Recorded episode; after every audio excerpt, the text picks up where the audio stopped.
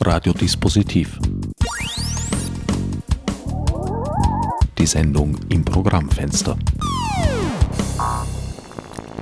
Willkommen bei Radiodispositiv. An den Mikrofonen begrüßen euch diesmal der unvermeidliche Herbert Gnauer, Jinx und Leira, beide vom Chaos Computer Club Wien. Der Grund unseres launigen Zusammentreffens, wird es hoffentlich, ist eigentlich die nächste Woche, nämlich die Privacy Week. Findet bereits zum zweiten Mal statt. Im Volkskundemuseum in der Wiener Laudongasse 15 bis 19. Privacy Week, die Privatheitswoche. Äh, weshalb sollte man außer Haus gehen, um bei euch dann privat zu sein? Wir drehen alle Kameras ab im Saal. Ja, bis auf die, die auf die Speaker zeigen. Und die auch nur dann, wenn die Speaker vorher gesagt haben, dass sie das auch wünschen, ja. es geht diesmal insbesondere um Daten und Datenspuren vor allem. Und hier wiederum sowohl um solche, die online als auch offline hinterlassen werden, weil es ein sehr weit verbreiteter Irrtum ist, wo man sagt, na, ich gebe ja eh nichts preis von mir. Und ja, das funktioniert heutzutage leider nicht mehr. Es hat, glaube ich, nie funktioniert. äh, nein.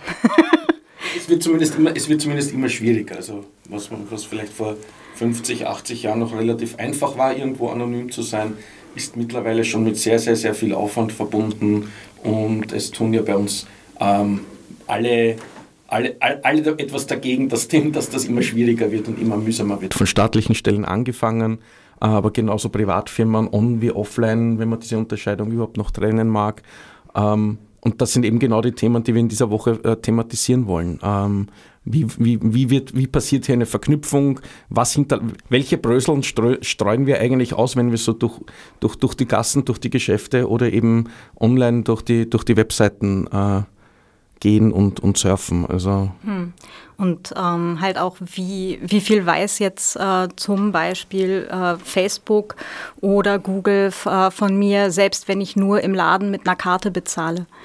Ähm, das gibt es ja auch mittlerweile schon, dass es da halt dann wirklich Verknüpfungen gibt, dass eben die Daten eingekauft werden und so weiter. Und das sind ganz, ganz, ganz viel gruseliges Zeug. Und andererseits aber halt auch viel spannendes Zeug, viel nützliches mhm. Zeug. Und das ist ja immer so das, das Problem, das wir vom, vom Chaos Computer Club haben. Wir werden immer so als, als die Nerds im Keller bezeichnet, die halt dann irgendwie so sich ungern ins Tageslicht hinaus bewegen.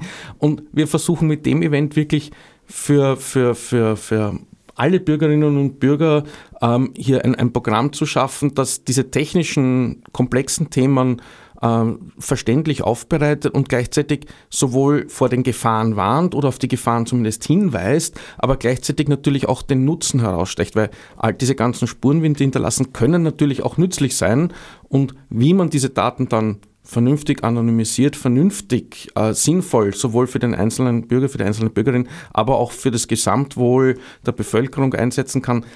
Das sind alles Themen, die wir in der Woche besprechen wollen und zeigen wollen. Ich finde es ja unge einerseits ungeheuer spannend, andererseits auch ungeheuer aussagekräftig, dass es nicht äh, Jesus-Schlapfen tragende Technikverweigerer und Innen sind, die sich hier kritisch zu Wort melden, sondern dass es eigentlich zum Großteil sehr technikaffine Menschen sind und zu einem ganz, ganz großen Teil auch Leute, die sich professionell mit diesen Themen auseinandersetzen und weshalb man ihnen trotzdem nicht glaubt und ein Innenministerium, das nicht imstande ist, ein Security-Zertifikat für ihren Webserver auszufüllen, so dass es auch funktioniert für V-Hosts. Gestern erst auf der Heimfahrt von Frankfurt von der Buchmesse getestet. Wollte ich nämlich die Wahlergebnisse vergleichen. Also das ist ganz, ganz schwierig. Wenn man mit HTTPS daherkommt, ist man sehr schnell irgendwo im, im Off, weil sie es nicht schaffen, ein äh, ja, äh, eine Joker-Stern.bmigv.at zu registrieren. Und diese Menschen wollen unsere Daten verwalten. Ja, herzlichen Glückwunsch. Also wir, wir haben da auch so unsere Befürchtung.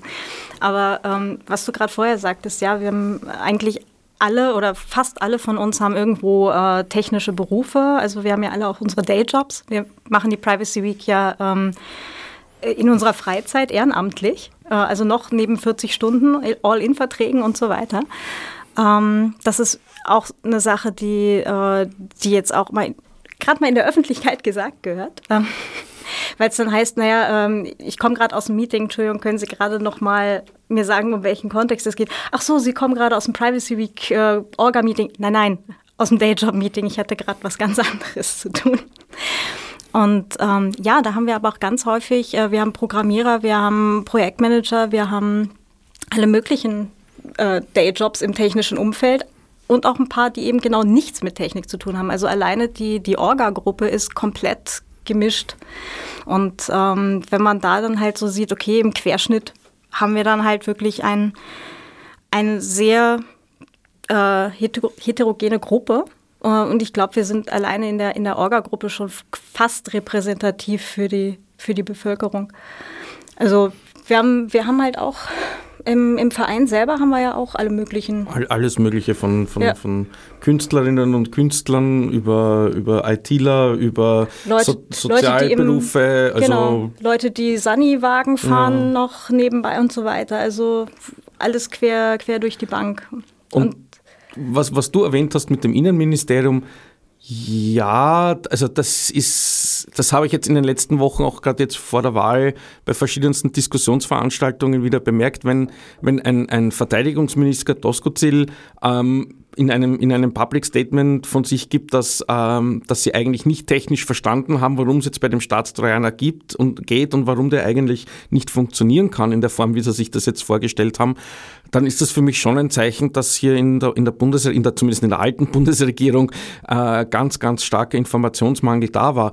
Ähm, man darf halt die, die, die Ministerien nicht alle über einen Kamm scheren, weil es sitzen in den Ministerien dann weiter unten in den Hierarchien durchaus wissende und kluge Köpfe, die auch vernünftige Arbeit tun. Also ich hatte unlängst ein, ein Gespräch mit jemandem vom, vom, äh, von der Landesverteidigung, also halt von der, von der ähm, äh, na, jetzt fällt es mir nicht ein. Äh, aber eher technisch, eher technisch orientiert und der hat sehr vernünftige und brauchbare Sachen gesagt. Also ich glaube, dass hier die Information sehr oft nicht bis nach oben steigt, leider. Oder umgekehrt von, ja. von einzelnen Personen, die weiter oben sind und sich auch auskennen, dann halt trotzdem nicht irgendwie in die Breite gelangen noch. Also ja. da, da ist noch ganz viel zu tun. Pop Populismus ist einfacher als, als, als Fakten. Ne? Das frage ich mich seit langer Zeit. Äh, ist es tatsächlich ein, ein Problem der Informationswege und dass die hierarchisch verstopft sind, der Austausch zwischen den Ebenen von unten nach oben, diese Erfahrung habe ich nämlich auch gemacht wie du, dass die unteren Chargen oft vieles wissen, was die oberen äh, nicht wissen oder nicht zu wissen vorgeben. Und da ist gerade in Bezug aufs Verteidigungsministerium, aber auch Justiz- und Innenministerium sind da sehr stark in diesem Irrtum befangen, weil du Bundestrojaner aufs Tapet gebracht hast. Das ist, das sind Programme, die auf Sicherheitslücken beruhen. Und wenn unsere Regierung beginnt, davon abhängig zu werden, dass es Sicherheitslücken gibt, weiterhin, weil sonst ihre Überwachungsprogramme nicht funktionieren, dann ist das eine Umkehr der Paradigmen und eine Gefährdung der Allgemeinheit. Und äh, wenn ich das zurückdenke an den Frühsommer, da waren Wortmeldungen zu hören und zu lesen von Entscheidungsträgern und ihnen nicht so sehr, vor allem Ehren, äh, wo man das Gefühl gehabt hat, ja, die haben jetzt den Eindruck, wir kaufen eine Sicherheitslücke, die legen wir bei uns in den Tresor und dann gehört sie uns und die ist dann exklusiv fürs österreichische Bundesheer, weil die brauchen ja offensive Cyberwaffen, wie jener genannte mhm. Doskozil hm, formuliert hat. Er hat damals, glaube ich, gerade ziemlich frisch eine Verkaufsveranstaltung in Israel hinter sich gehabt. Ja, Verkaufsveranstaltung, er war eine ganze Woche vor Ort und wurde, und wurde hier informiert, um es einmal freundlich zu formulieren. Die, die, freundlichen Herren und Damen vom Mossad werden da schon irgendwas Feines äh, zu sagen ja, gehabt haben. Und es läuft, du hast, das, du hast das richtig beschrieben, es läuft daraus hinaus. Also wir, wir, wir Bürgerinnen und Bürger kaufen und, und zahlen unsere Antiviren-Updates, so dass wir regelmäßig Antivirus- und, und Sicherheits-Updates bekommen. Ähm, das Innenministerium und vermutlich auch die Landesverteidigung werden jetzt dann die Sicherheitslücken im Abo einkaufen müssen, damit sie äh, den Staatstrojaner, mhm. ähm, wenn, wenn sie ihn schon einsetzen, dann halt auch einsetzen können. Ja, von und, unseren Steuergeldern. Ja, aber natürlich auch von Übrigen, unseren Steuergeldern. Weil wir zahlen jetzt dafür, dass äh, alle, das, also nicht alle, sondern dass die Regierung hier in Österreich das Internet für alle Menschen auf der gesamten Welt unsicherer macht. Und das ist eigentlich eine Unerhörtheit.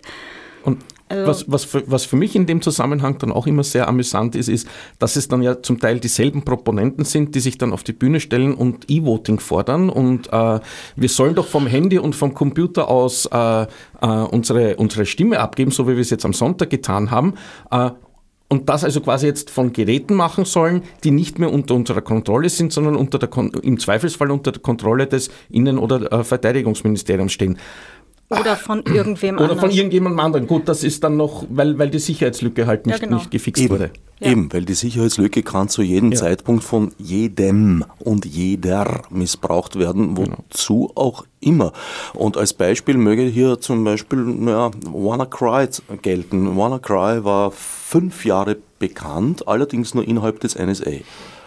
Die haben das verwendet und damit sie es auch weiterhin verwenden dürfen, haben sie dem Hersteller Microsoft, da ging es um einen Bug im Samba-Protokoll, wenn ich mich recht erinnere, äh, nicht bekannt gegeben, weil sonst hätten sie ihre Zugangslöcher verloren. Und das ist eine Bewegung, die ich, äh, ja, ich weiß gar nicht, wie ich das bezeichnen soll, aber so unter dem Titel und der Überschrift der Sicherheit wird für fundamentale Unsicherheit gesorgt.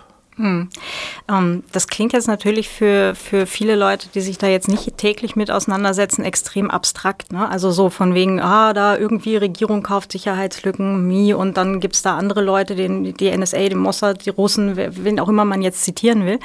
Ähm, und, und auch die, die Amis möchte ich da jetzt aus Gerechtigkeitsgründen natürlich. lassen. ähm, und ähm, da kann man jetzt natürlich dann sagen, okay, das klingt jetzt alles sehr weit weg, das ist nicht weit weg. Das sind die Geräte, die wir jeden Tag vor uns haben. Ja, das sind die Geräte, mit denen wir arbeiten. Das sind die Geräte, mit denen wir zu Hause irgendwie im Internet surfen und so weiter. Das betrifft wirklich äh, Jetzt äh, im Falle von WannaCry waren es äh, Windows 7 Geräte. Also ich weiß jetzt zum Beispiel, in meiner Familie gibt es mindestens ein Windows 7 Gerät, äh, das ich dann Weihnachten wieder fixen darf. Ähm, aber das ist halt wirklich ganz nah in unseren Häusern drin. Ja, das sind Geräte, mit denen wir im Zweifelsfall auf dem Sofa oder auf dem Bett sitzen und im Internet unterwegs sind, unsere Steuererklärung machen, was auch immer. Ja. Das ist nicht weit weg. Und es, es geht ja noch viel weiter, weil das sind dieselben Geräte, die unsere Stromversorgung steuern, die unsere, Wasser, äh, unsere Wasserzu- und Abfuhr steuern, die die Ampeln steuern, die hm. die Krankenhäuser kontrollieren und, und, und, und, und. Messgeräte also, in, welches, Kraftwerken, welches, Nachdem mittlerweile selbst Wasserkocher ähm, einen Computer drinnen haben, ob es jetzt sinnvoll ist oder nicht, aber es ist so, wo es, es, betrifft mittlerweile alle Lebensbereiche. Und wenn jemand sagt, ich habe ja keinen Computer, ich habe ja kein Smartphone, ich bin davon nicht betroffen, leider nein. Und das ist und auch Beziehungsweise leider Bogen, doch, ja. Den, und damit jetzt wieder den Bogen zurück zur Privacy Week.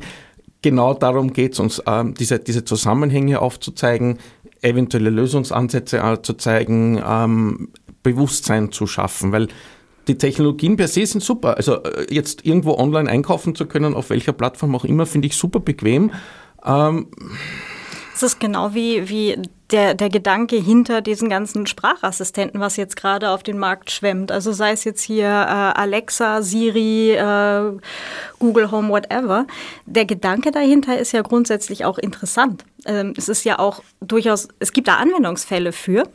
Ähm, die Sache, was man halt sonst alles noch damit machen kann, ist halt dann eher der, der schwierige Part da dran. Ne? Das, ich sage jetzt auch nicht, man, man, man darf das alles auf keinen Fall verwenden, aber man muss halt ein Bewusstsein dafür haben, dass was auch immer man im Internet tut, und dazu gehören halt mittlerweile auch fast alle Haushaltsgeräte, die im Internet hängen. Ich sage nur Internet of Things. ja. Das, das S in Internet of Things steht für Sicherheit, ja? Genau. Ähm, also man braucht halt einfach ein Bewusstsein dafür, dass alles, was man im Internet tut, nicht mehr privat ist. Es ist einfach nicht äh, eine 1 zu 1 Kommunikation, sondern eine, eine 1 zu N. Ich verstehe ja wirklich gut, dass äh, die diversen Institutionen, die für unsere Sicherheit zuständig sind, sich zurücksehnen nach den seligen Zeiten von ASDN vor allem. Weil ASDN-Telefone hatten alle eine Freisprecheinrichtung. Ich habe jedenfalls nie eins kennengelernt ohne. Das heißt, äh, man hat ein Mikrofon im Wohnzimmer installiert gehabt, auf das auch unbemerkt zugegriffen werden konnte. Ja, ist so. Hat kaum jemand realisiert oder nur ganz wenige Menschen. Äh, Kannst ja. du dir jetzt ein Google Home für hinstellen? Ne? Und dass Justizminister Brandstätter dafür eine Entsprechung haben möchte, weil halt die ISDN-Telefone in den letzten Jahren doch ein bisschen aus der Mode gekommen sind äh, und sagt, ja, im Internet brauchen wir das auch, aber blöderweise haben wir da bei sehr vielen Diensten eine End-to-End-Verschlüsselung. Das heißt, wir müssen auf eines der beteiligten Geräte gehen und dort lokal vorhanden sein und vor Verschlüsselung bzw. nach Wiederentschlüsselung, äh, das abgreifen zu können. Aber das ist natürlich ein Wechsel. Das ist ein enormer Wechsel in der Qualität, der ja eigentlich mit Worten kaum zu beschreiben ist. Also es ist etwas ganz, ganz, ganz anderes. Und, und, und hinzu kommt ja dann auch noch, und das ist das, was dann wirklich bedenklich wird, ähm, so, wir haben ja jetzt auch schon eine, Überwa eine Telefonüberwachung, wäre ja jetzt auch schon möglich, oder eine, eine, eine ähm, eine Abhöraktion in einer Wohnung etc. Das bedarf aber eines richterlichen Beschlusses, eines entsprechenden Verdachtes etc. Und ähm, das, was jetzt im Rahmen des, des äh, Überwachungspakets äh, diskutiert wurde, war ja, dass das Ganze ohne Richtervorbehalt passieren soll. Also einfach so, ja, ich will jetzt da mithören können oder da mitlesen können, Knopfdruck und äh, die Sache ist erledigt. Und das kann es also auf keinen Fall sein. Das ist also bei allem Verständnis für, für, die, für die Wünsche des Innenministeriums und er muss ja quasi äh, dafür sorgen, dass seine, seine Beamten und seine Beamtinnen das entsprechend umsetzen können und arbeiten können, aber so geht es nicht. Also hm.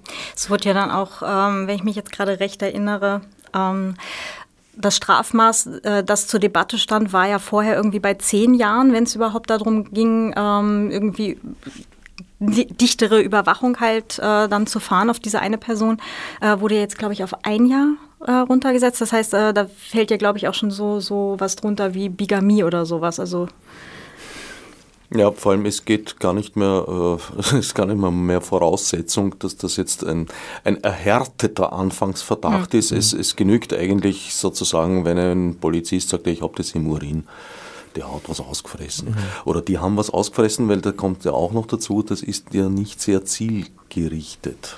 Also Stichwort IMSI-Catcher, wer einen IMSI-Catcher betreibt, ein, ganz kurz, die technische Funktionsweise ist eigentlich sehr, sehr simpel. Ein IMSI-Catcher spielt den Handys seiner Umgebung vor, die nächste Basisstation des Telefonproviders, des Mobilcom-Providers zu sein. Damit sieht man allerdings alle Telefonate, zumindest dieses einen Providers an sich von Handys, die halt im Wirkungskreis dieses IMSI-Catchers sind. Äh, ja, wie dann die Auswahl getroffen wird, ist äh, natürlich eine Frage. Wie groß, wie groß, sind die Funkzellen da jetzt momentan? Weißt du es gerade? Nein. Aus, ausre ausreichend groß. Ausreichend, also, da, da, also ein paar hundert Leute kriegst ja. du da un, ungeschaut mit. Aber ich meine, da bin ich ja ganz entspannt, weil es hat uns ja damals schon bei der, bei dem, beim Ankauf der IMSI-Catcher ja der damalige Innenminister Platter versichert, dass diese Geräte ja nur dazu verwendet werden, äh, verschüttete Lawinenopfer äh, zu orten. Mhm. Also ein Use Case, der in Wien zum Beispiel ja täglich, täglich, täglich, täglich. Äh, benötigt wird. Ja, die Dachlawinen selbstverständlich. Ja, natürlich. Wir haben zwar jetzt schon zehn Jahre keinen Steh mehr gehabt, ja. könnte jederzeit kommen. Genau. Und genau. wenn es da ist, ist es zu spät. Ja, nee, also äh, es, es, hieß ja auch schon äh, mehrfach, dass, äh, dass die jetzt halt auch schon für die Justiz im Einsatz sind. Ähm, also es ist ja kein Geheimnis, dass das passiert. Ja, nur soweit ich weiß, äh, werden sie momentan, wir haben ja nicht sehr viele, also wir, haha, ich habe keinen einzigen, ich brauche ihn noch nicht. Im Prinzip ja, also wer Lust hat, einen zu haben, braucht nur zum Konrad zu gehen und vorher ein bisschen im Internet zu recherchieren, ist billiges Geld selbst zu bauen. Also man muss einen Lötkolben halten können, aber sehr viel mehr nicht. Ähm, korrekt halten können. Soweit ich weiß, die Behörden verwenden es äh, gar nicht so direkt für die Überwachung, sondern vor allem zur Verifizierung, dass die Person tatsächlich dieses Handy hat. Und wenn sie das einmal verifiziert haben, dann, dann gehen sie eh zum Telefonprovider. Ob sie dort sich einstöpseln müssen mit einem Klinkenstecker oder die Datei gleich. Und Und damit, und damit sind wir genau bei dem nächsten Problem bei der ganzen Thematik. Ähm, wir haben ja bereits jetzt schon viele Mittel, um, um das zu erreichen, was jetzt, was jetzt die Behörden mit, mit dem Überwachungspaket auch noch zusätzlich haben wollten. Also selbst, selbst das ist komplett hinterfragenswürdig, ob man diese Mittel überhaupt braucht. Und wie du gesagt hast, also ähm, wenn ich jetzt einen, einen Staatstrojaner auf einem Handy oder auf einem Computer aufbringe, dann lese ich ja nicht nur diese eine Kommunikation mit, die ich, die ich mitlesen möchte, sondern die gesamte Kommunikation, die über, diesen, über dieses Gerät läuft. Plus ich habe Zugriff auf alle Daten auf diesem Gerät. Plus ich kann die Daten auf diesem Gerät natürlich dann auch ändern.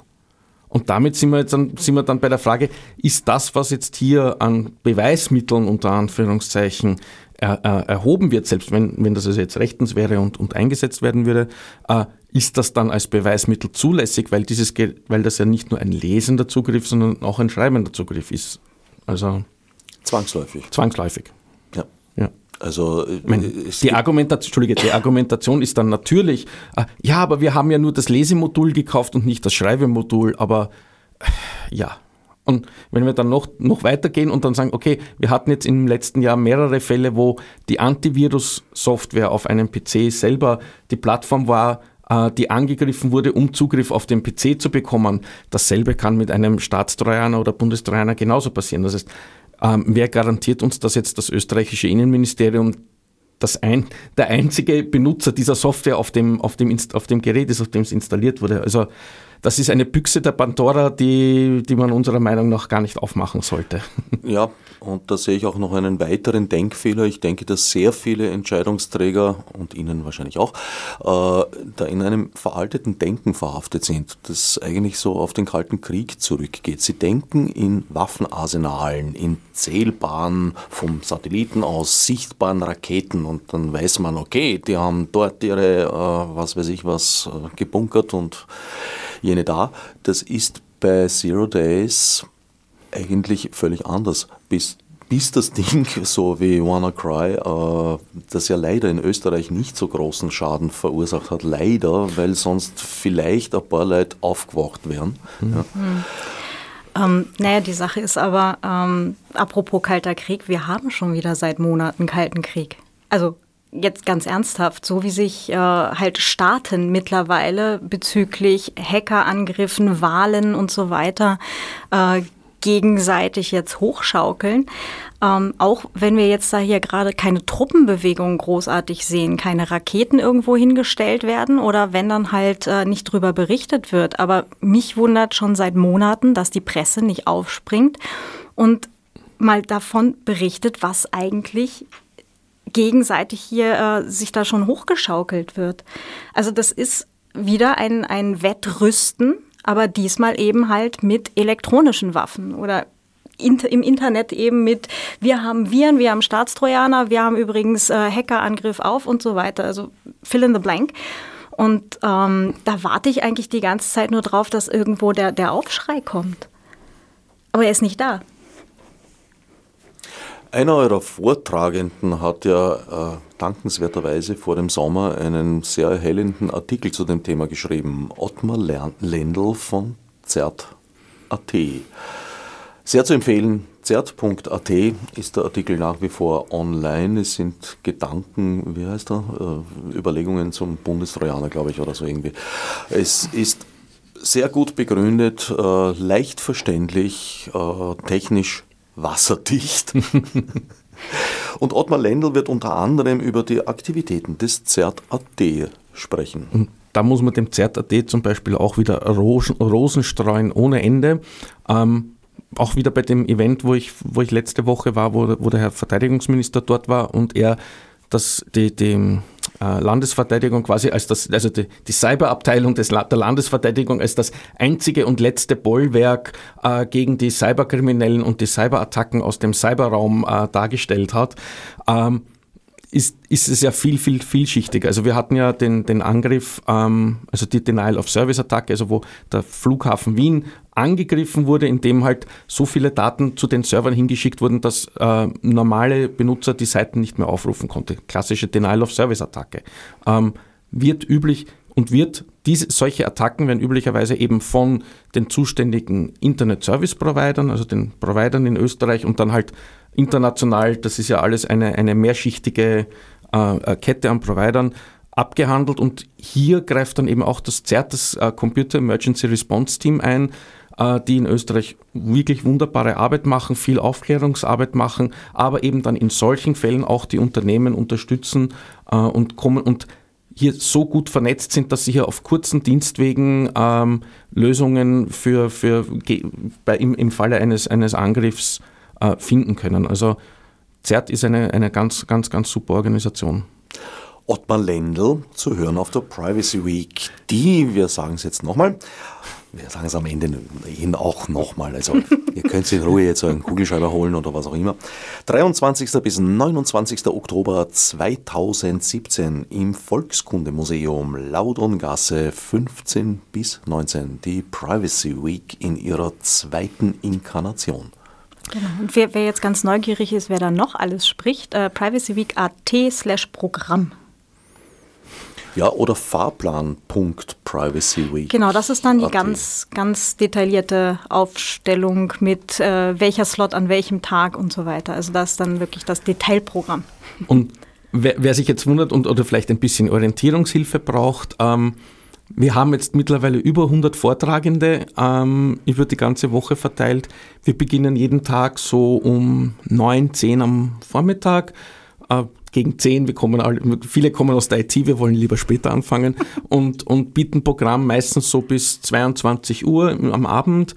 Ähm, Montag, Dienstag, Mittwoch haben wir untertags ähm, äh, Schwerpunkte gesetzt, eben für verschiedene Interessensgruppen, Medien, ähm, IT-Menschen oder, oder Schulen und Pädagoginnen und Pädagogen. Äh, und gegen Abend werden wir aber dann auch an diesen Spezialtagen von der Thematik her dann wieder so breit, dass sich also auch noch ein Besuch nach, am, am Ende nach der Arbeit oder bevor man heimgeht auf jeden Fall auszahlt. Also wir haben wirklich ein super spannendes Programm. Wir haben ganz viele Workshops. Wir haben ähm, den Matthias, der im Prinzip die ganze Woche dort sitzt und Leuten gerne erklärt, wie man eine ähm, äh, Auskunft nach Datenschutzgesetz äh, verfasst. Also wo man nachfragen kann, was hat dieses Unternehmen jetzt Daten für mich gespeichert? Also jetzt der Supermarkt, der weiß noch genau, was ich vor drei Jahren an dem Tag gekauft habe und um wie viel Euro. Also äh, super spannende Sache und äh, wir haben Kunstausstellungen, wir haben Filmvorführungen, wir haben Diskussionspanels. Ähm, es, es laufen viele, viele Kolleginnen und Kollegen vom Chaos Computer Club Wien herum, die auch gerne zwischendurch einmal eine Frage beantworten oder ein, sich einer Diskussion stellen, wenn es eben um das Thema Privatsphäre, Datenspuren und, und, und ähnliches geht. Mhm. Also und wir haben, wir haben auch ähm, die Workshops, die du gerade sagtest, also Crypto-Partys haben wir, glaube ich, mittlerweile drei, ja, drei über ja. die Woche, äh, wo einfach jeder mit seinem Gerät vorbeikommt und äh, also vorbeikommen kann, eingeladen ist und ähm, selbst halt wir, wir, richten das, dann gemeinsam, genau. wir richten dann gemeinsam eine verschlüsselte E-Mail ein oder eine verschlüsselte Chat-Kommunikation, wie es halt, wie man es wie nach derzeitigem äh, Stand des Wissens äh, richtig aufsetzt. Also mhm. ein Entgegen äh, ebenfalls eines landläufigen oder stadtläufig auch verbreiteten Irrtums äh, nützt Verschlüsselung nämlich ganz gut. Es, sagen wir mal, es erhöht die Schwelle und vor allem den Aufwand hineinzuschauen.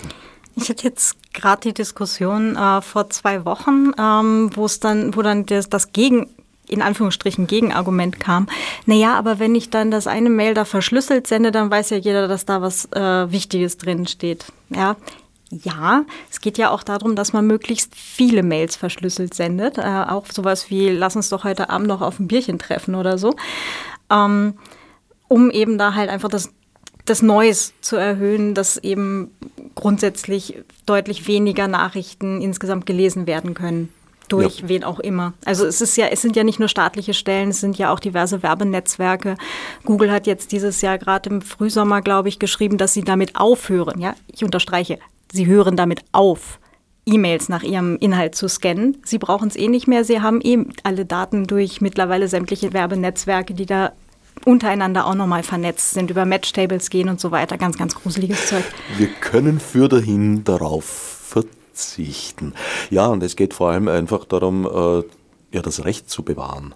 Das Recht zu bewahren, dass man äh, ins Analoge übertragen, dass man Briefe in verklebten, verschlossenen Kuverts senden darf und nicht nur auf für alle, auch von, von der Rechtslage her, lesbare Postkarten. Und das ist nämlich bei unverschlüsselten E-Mails der Fall.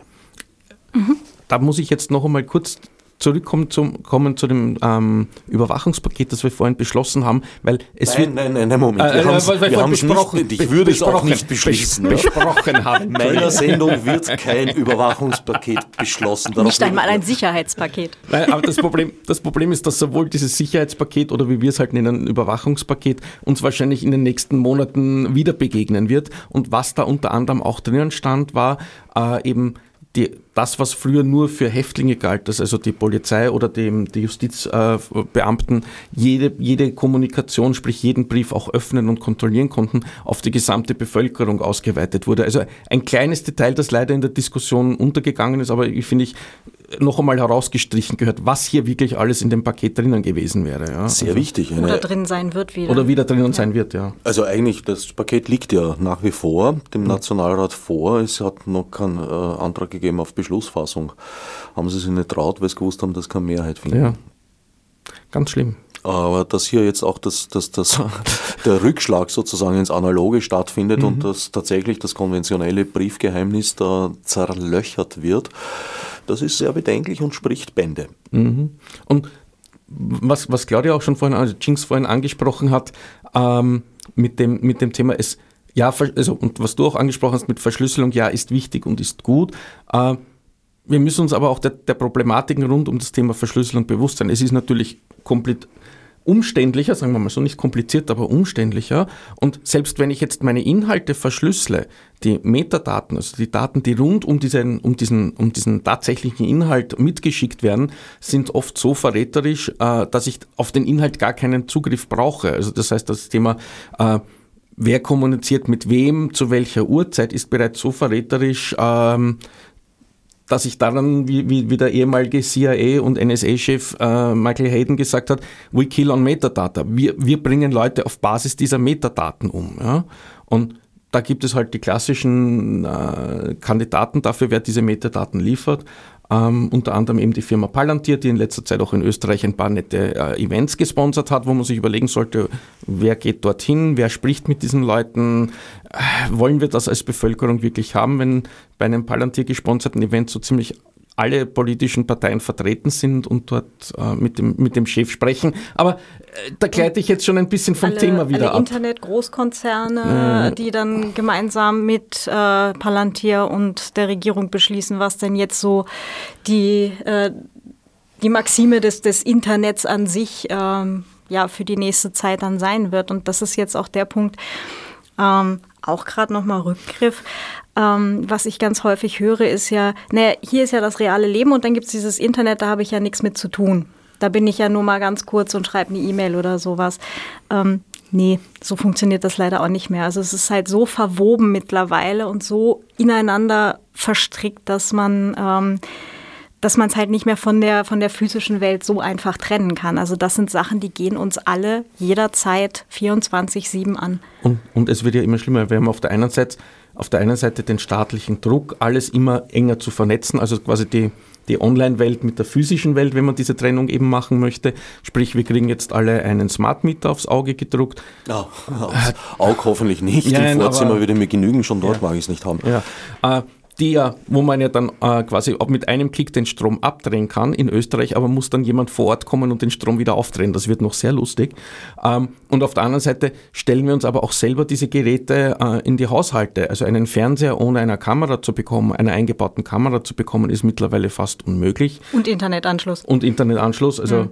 Es äh, gibt ja mittlerweile auch Zahnbürsten mit Internetanschluss, mhm. damit du siehst, wie toll du jetzt gerade auf deinem Zahn 2B aufdrückst oder sonst und was. Wenn wir da auch wieder, äh, wir kommen heute immer wieder zurück zu dem äh, Überwachungspaket von, von, vom Innenminister Sobotka. Äh, wenn dann dort drinnen steht, er hätte auch gerne Zugriff auf alle Überwachungskameras im öffentlichen Raum, ja, wie lange wird es dann dauern, bis er dann sagt, ja, das hat noch immer nicht gereicht, wir brauchen jetzt auch Zugriff auf die Kameras in den, in den Wohnzimmern, Schlafzimmern und wo, wo auch immer wir nicht einmal mitbekommen haben, dass wir mittlerweile eine Kamera mhm. und ein Mikrofon haben. Also Das, ist, das sind Entwicklungen, die, die, die, die wir sehr bedenklich, bei allem Technologieenthusiasmus sehr bedenklich finden ähm, und über die wir eben im Rahmen der Privacy Week äh, sprechen und diskutieren wollen, weil irgendwo muss man eine, eine, eine Lösung, einen Interessensausgleich finden. Hm. Auch hier ist ein Paradigm, Paradigmenwechsel heißt äh, zu beobachten, weil eigentlich ist äh, das Filmen des öffentlichen Raums bislang ein Privileg des Staates von dem Ausnahmen gewährt werden. Also, was weiß ich, Banken mit ihren Videokameras zum Beispiel. Die bekommen eine Ausnahme, sagt man, okay, die sind besonders gefährdet, die dürfen das auch tun. Und vor allem aufzeichnen, das ist nämlich der springende Punkt. Aber wenn nun der Innenminister sagt, er hätte gerne möglichst viele Bilder aus möglichst vielen Blickwinkeln, von möglichst vielen Kameras im öffentlichen Raum und dabei auch die privaten, damit er coole Videos draus schneiden kann, ohne einen Achsensprung zu haben. Äh, naja, dann bekommt er ein Interesse daran, dass es möglichst viele Kameras gibt und auch möglichst viele private Kameras gibt. Das heißt, dieses Privileg des Staates wird aufgeweicht und eigentlich das Gegenteil verkehrt. Ist, ist, hat, sich, hat, sich schon, hat sich schon erledigt. Ähm, weil mit äh, jetzt derzeit mit dem äh, Datenschutzgesetz 2000 haben wir noch die Regelung, wenn ich eine, ein Kamerasystem habe, das ein, den, in den öffentlichen Raum filmt, muss ich das bei der äh, Datenschutzbehörde melden, bekomme eine DVR-Nummer und dann werde ich auch registriert und stehe dann in dem entsprechenden Register drinnen. Äh, mit Einführung der Datenschutzgrundverordnung nächstes Jahr im März fällt dieses Register. Mai. Es ist leider erst Mai. Mai, Entschuldigung, Mai. 25. Mai. Mai. Ja, es fällt das Register. Ähm, wie das im Film des öffentlichen Raums dann geregelt sein wird, ehrlich gesagt, ich glaube nicht, dass das äh, rechtens ist bereits. Vor allem dann nicht, wenn du es aufzeichnest. Mhm. Innerhalb der Häuser müsstest du eigentlich auch, vor allem wenn du aufzeichnest, haha, äh, das Einverständnis aller ja. Miet, Mietparteien haben. Warum sage ich haha? naja, weil das Aufzeichnen wirklich sehr schwer nachweisbar ist. Also nur in Wahrheit nur im, im, im Grunde entweder, wenn der so deppert ist und es zugibt, oder eine Haussuchung stattfindet, die ja. man aus dieser Begründung natürlich nie bekommen wird. Plus, hm. plus du hast natürlich eine Datenschutzbehörde, ähm, der jedwege, jedwege Ausstattung sowohl personell als auch finanziell fehlt, um diesen oder anderen da, äh, ähm, äh, Verfehlungen gegen die Datenschutzgesetze nachgehen könnten. Also da haben wir dann, da, da, da hast du jetzt das nächste, das, das, das nächste Reizthema bei mir getroffen. Ich weiß, ich kann dich da ein bisschen beruhigen, insofern als Andrea Jelinek, die Chefin eben jener Datenschutzbehörde, mir im Frühsommer in einem Interview versichert hat, dass es da auch einen Wechsel geben wird und angesichts der auf sie zukommenden neuen Aufgaben plant sie jedenfalls äh, sehr wohl inzwischen technisches Know-how auch in-house anzusiedeln. Mhm. Wär, wäre, zu wäre ja zu hoffen, dass die neue Bundesregierung dann äh, der Datenschutzbehörde auch die ausreichenden Mittel zur Verfügung stellt, dass sie dann mit, mit, ein, mit, mit Einführung der Datenschutzgrundverordnung dann auch ihren, ihren, ihren ähm, äh, Aufgaben gerecht werden kann. Ja, so weil von, von was ist es jetzt vielleicht so 15 auf 1000 wird es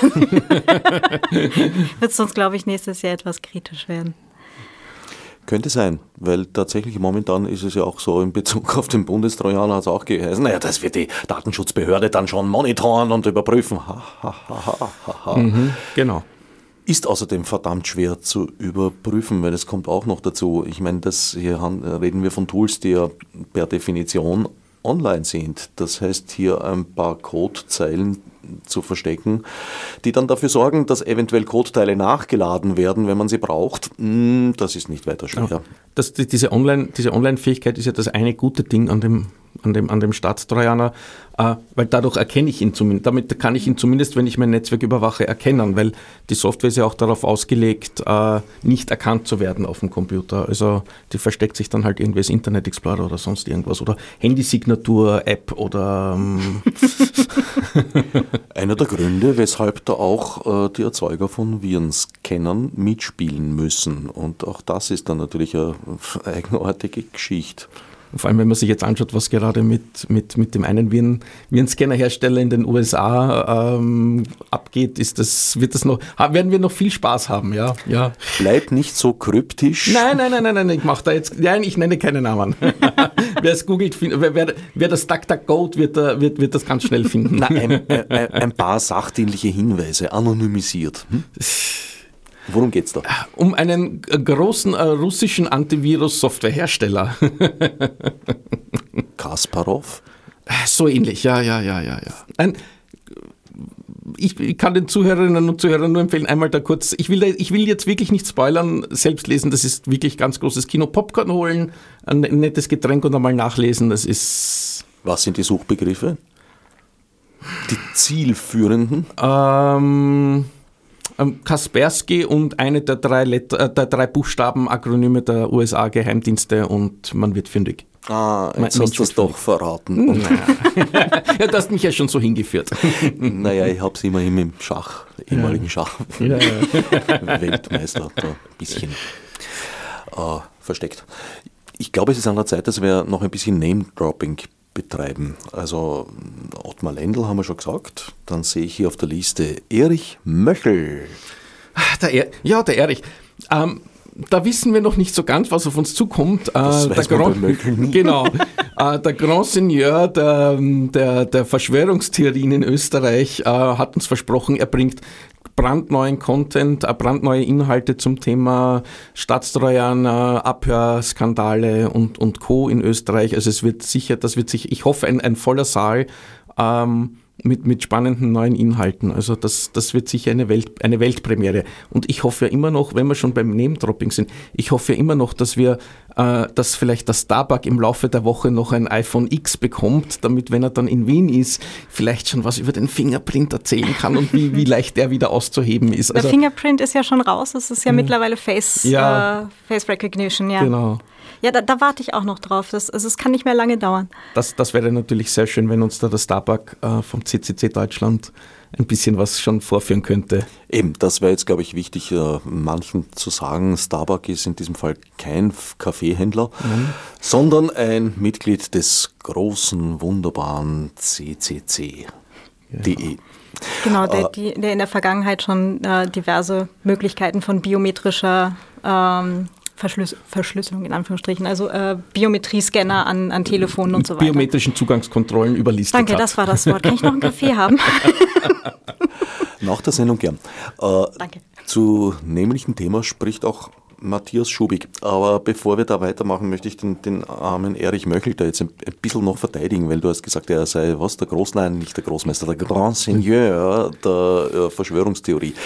Das ist ein bisschen, äh, sagen wir mal, abfällig. Könnte das interpretiert werden? Nein, nein, nein. Also so war es natürlich in keinster Weise gemeint. Äh, ehrlich ist äh, ein, eine, eine Koryphäe äh, auf dem Gebiet, was äh, wie formuliere ich das? Wie Investigi investigativer Journalismus Danke. im IT-Bereich, so. Ja, ja, ja. Danke. Ja. Stimmt nämlich.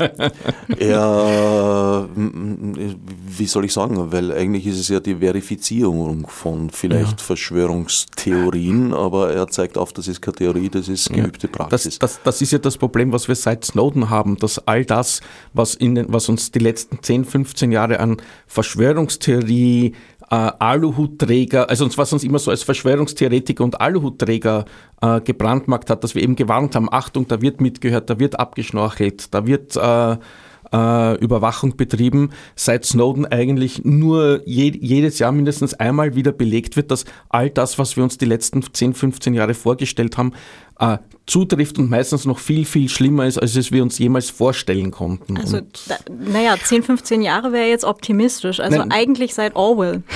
Ja.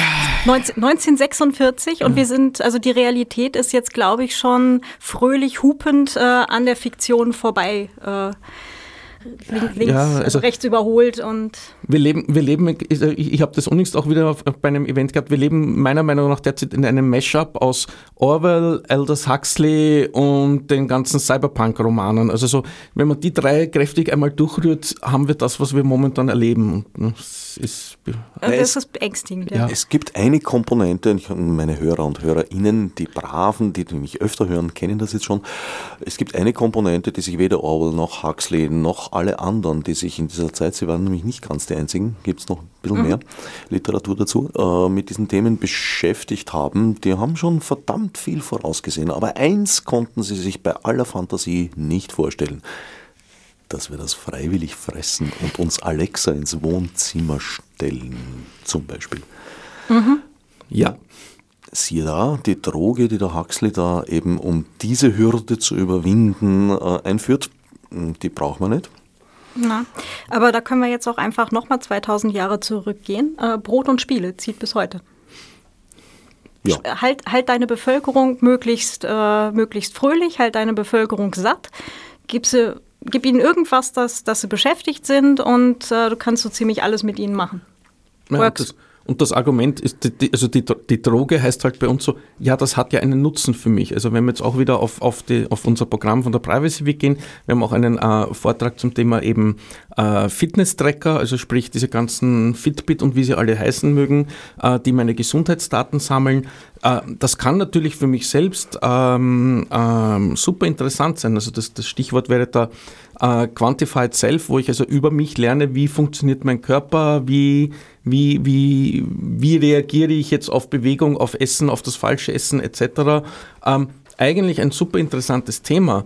Nach, so wie es aber derzeit überall implementiert ist, dass die Daten in die Cloud gelandet werden und dass das Geschäftsmodell nicht der Verkauf des Gerätes ist, sondern eben die Daten, die da gesammelt werden und die dann vielleicht schlussendlich bei einer Gesundheitsversicherung oder sonst irgendwo landen, da wird es dann bedenklich. Hm. Ähm, aber da kannst du jetzt, also das, das Phänomen äh, Fitness-Tracker und so weiter, das kannst du ja auch, äh, oder wie ich es jetzt äh, mir erkläre irgendwie. Ähm, das hast du zum Beispiel auch bei Sissy gesehen, das haben wir jetzt gerade vor ein paar Jahren bei der Kate gesehen, äh, dass wenn du nicht mehr äh, Herr deines eigenen Lebens bist oder Frau deines eigenen Lebens, wenn du dein eigenes Leben nicht mehr wirklich unter Kontrolle hast, ähm, geht es darauf zurück, dass du halt in oder war es jetzt zumindest in, an den Beispielen, dass es halt auf einen, einen Körperkult, auf einen Körperwahn fast zurückgefallen ist, mit äh, absolut Runterhunger, mit äh, ja quasi Sportbulimie, also alles, was du isst, quasi sofort gleich wieder abtrainieren etc., dass du das Einzige, was dir bleibt, was unter deiner Kontrolle ist, ist dein Körper und das dann zu monitoren äh, um das dann halt irgendwie in Statistiken ausgewertet zu sehen, was ja so eine, so eine Größe der, der heutigen Zeit irgendwie ist. Mhm. Ähm, also ich finde, da, da sind die Parallelen schon, schon sehr schlagend. Also das ja. wäre, wäre so ein Ding, okay, ähm, müsste sich dann vielleicht mal, mal jemand äh, vielleicht auch wissenschaftlich etwas genauer anschauen, aber dieses ähm, Menschen verlieren zusehends äh, die Kontrolle über alles, was sie umgibt, über ihre Umgebung, auch über äh, ihr eigenes Leben letztendlich und da haben dann nur noch die Körperlichkeit selber, um sich daran irgendwo festzuhalten und das dann irgendwie. Mhm und, und selbst die nicht mehr ganz, wenn man jetzt das Beispiel nimmt von der, von der jungen Dame, die halt einen, einen Herzschrittmacher mhm. eingebaut hat, der dann auf einmal von außen ansteuerbar war und wo, wo, wo jetzt, äh, ich glaube, waren es 50.000 oder 500.000 Herzschrittmacher Patientinnen und Patienten in den USA wie ein Auto quasi in die Spitäler zurückgerufen wurden, weil die Herzschrittmacher ein Software-Update gebraucht haben, dann, dann, sind, dann leben wir in einer Welt, die ich super ein spannend finde. Ein Security-Update, nämlich. Ja. Möchte, ja. ja. Wo ich sage, super spannend, super interessante Lösungen, aber können wir bitte jetzt auch einmal über Sicherheit, Privatsphäre, weil es greift das eine ins andere. Die, die, die Mechanismen, um Privatsphäre sicher, äh, sicherzustellen, sind ähnlich denen, um, um, um, um Sicherheit äh, zu garantieren. Können wir darüber mal ein bisschen sprechen? Ja? Oder selbstfahrende Autos ähm, wir sehen es jeden, ich glaube, jedes Quartal wird wieder irgendwo ein Auto gehackt und, und, und, und in, die, in die Steuerkontrolle eingegriffen. Wir, wir computerisieren momentan alle Aspekte unseres Lebens. Das ist so jetzt so die, der letzte Ausläufer der Digitalisierung, die die letzten 40 Jahre stattgefunden hat. Na, dass äh, das die letzten Ausläufer sind, das wage ich zu bestreiten. Ich glaube, da gibt es noch ein, zwei Generationen mindestens. Die letzten, die, letzten Techni die letzten technischen Ausläufer, ab alles, was ab jetzt kommt, werden vor allem dann soziale Ausläufer der, der, der Digitalisierung sein. Das glaube ich nicht. Ich Oh, glaube, okay. dass auch technisch sich hier noch verdammt viel tun wird. Ich nehme derweil Wetten an. Also, Dann machen wir eine eigene Sendung dazu. wenn wir tatsächlich den Quantencomputer äh, eines Tages haben werden, dann hat sich die ganze, das ganze Brechen von, von, von Verschlüsselung bis auf weiteres zumindest sowieso erledigt. Aber da gab es doch gerade von, den, äh, von diesen Wissenschaftlern, die schon Quanten verschlüsselt haben, eine, eine Kommunikation. Also es gibt Hoffnung. Es gibt zumindest das Hoffnung. kann im Moment der Zeilinger und seine Buddies, aber Ja, aber sonst in niemand. dem Moment, wo der, wo, der, wo der Quantencomputer kommt, haben wir auch die Quantenverschlüsselung und dann verschiebt sich's wieder nur. Also, Eben, ja. eben. Also das, ja, Ja. Sind Machen wir- mach- eh machen wir mal eine aber, aber die, dazu. was, was ja, um da jetzt gleich einzuhaken, äh, wir, wir hängen alles ans Netz, wir compu computerisieren alles. Ähm, das heißt aber auch, ähm, wir haben fast alles am Strom. Das heißt, wir haben mehr verbrauchende Geräte, wir brauchen mehr Strom. Wir sind komplett abhängig davon, äh, dass eben die Stromzufuhr funktioniert. Jetzt, über, jetzt, jetzt lassen wir uns mal kurz nachdenken. Worüber wird denn die Stromzufuhr kontrolliert? Windows 7 Geräte. Uh. Nein, ähm, aber die Sache ist, da sind wir dann bei dem, äh, was hier der Mark Ellsberg dann noch hat mit dem Blackout. Äh, übrigens hervorragend geschriebenes Buch und den Mark Ellsberg hatten wir ja letztes Jahr äh, bei der Privacy Week 2016 auf dem Panel. nachzuhören im Archiv der Privacy Week. Wie bald, ja. Hoffentlich. wir haben ein bisschen das Problem, dass leider das komplette Videomaterial vom letzten Jahr kaputt ist.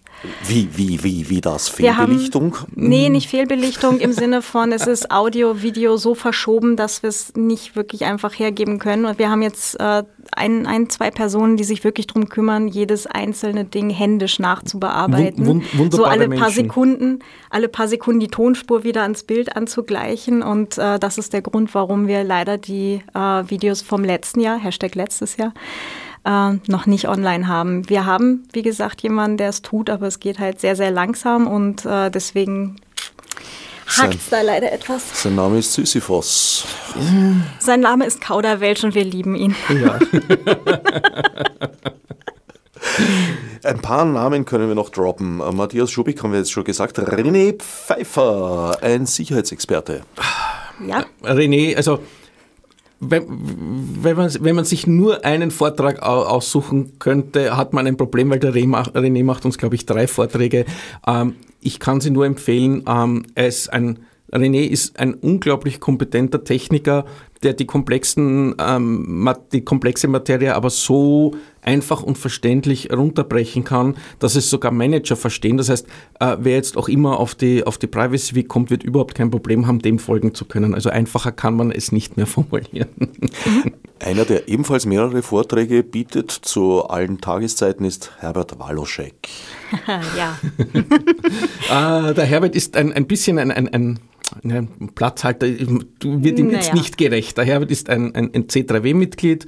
Äh, Herbert ist auch Mitglied von Epicenter Works und in der Rolle hat er jetzt hier auch die, die Vorträge eingetragen. Das heißt, wir haben hier ähm, ganz, ganz viele wunderbare, wissende Menschen von Epicenter Works, also der ehemaligen AK Vorrat, also von Christoph Joel angefangen über Thomas Lohninger und eben Herbert Waloschek, die äh, über ähm, Überwachung, Staatstrojaner, äh, Überwachungspaket äh, genauso sprechen wie äh, Copyright-Reform, EU-Copyright-Reform, die jetzt kommt, etc. Also die liefern uns ja auch ganz, ganz tollen und interessanten äh, Content, also interessante Und, und der. Herbert ist da das, das Organisationsgenie, ähm, das da gerade die Schnittstelle macht zwischen ähm, Epicenter und Privacy Week. Und, und die, die schnapsen sich jetzt gerade aus, wer, wer zu welchem Thema wann spricht und deswegen haben wir da noch nicht die, die endgültigen Namen drinnen.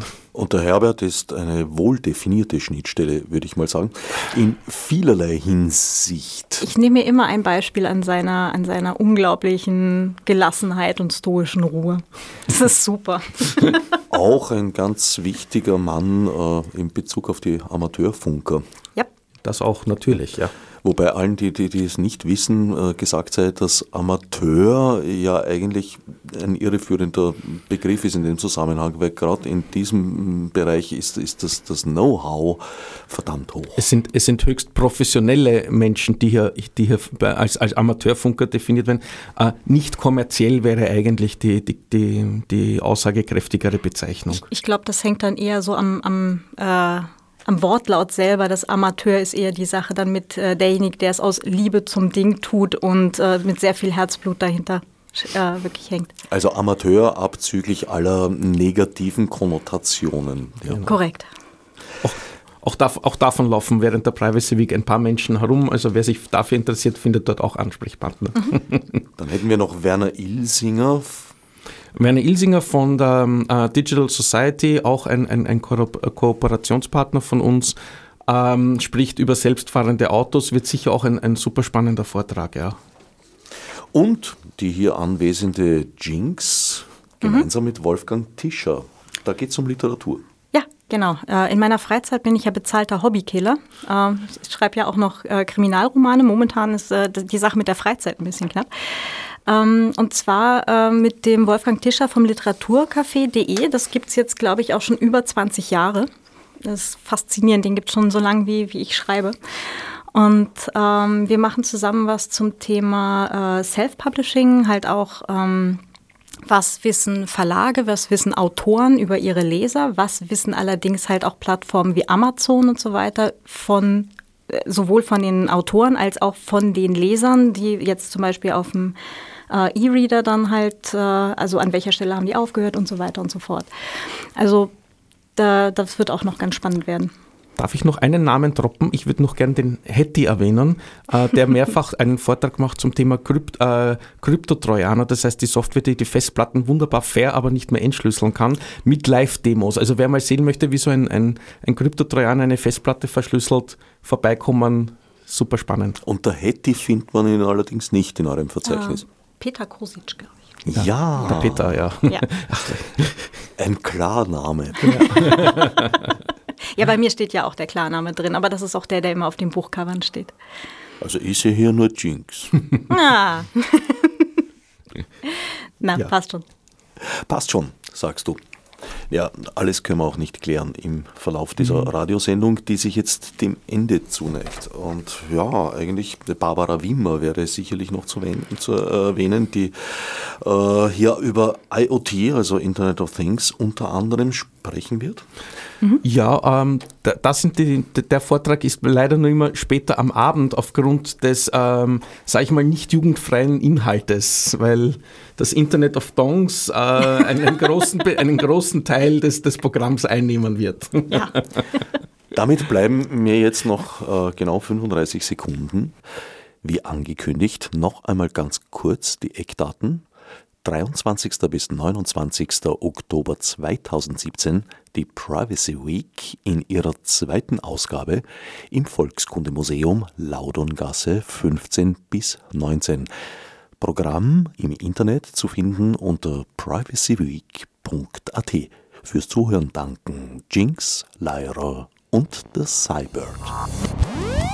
Als Marburg mit